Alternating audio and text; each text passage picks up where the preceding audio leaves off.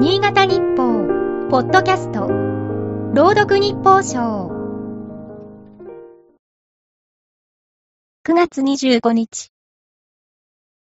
新潟市中央区の信濃川べり、曲線と直線を組み合わせたユニークな外観が目を引く。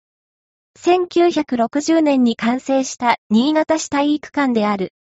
当初からスポーツだけでなく各種イベントにも活用できるよう設計された。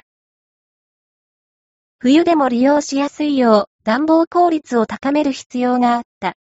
従来の体育館でよく採用された三角形やアーチ型の屋根は上部に無駄なスペースができる。平屋根は上からの力に弱いので積雪地域には不向き。そこで採用されたのが馬の蔵を思わせる独特の形状だった。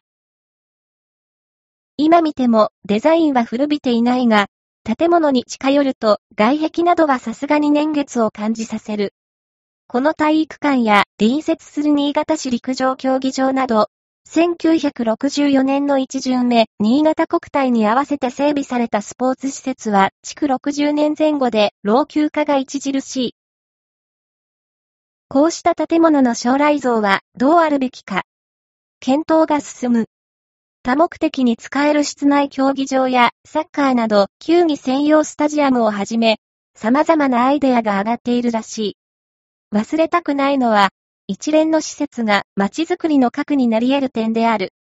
人の流れを呼び込む、貴重な存在になる潜在能力があるはずだ。各地で、スポーツ施設を中心に飲食店やショッピング施設を配置する取り組みが進む。プロ野球日本ハムの拠点、エスコンフィールド北海道のケースはよく知られる。長崎市ではサッカー競技場を中心としたスタジアムシティの整備が進む。人々の賑わいの拠点に、あの体育館の屋根デザインに込められた思いを受け継ぎたい。今日の日報賞は、FM ケントの音声合成システム、南がお送りいたしました。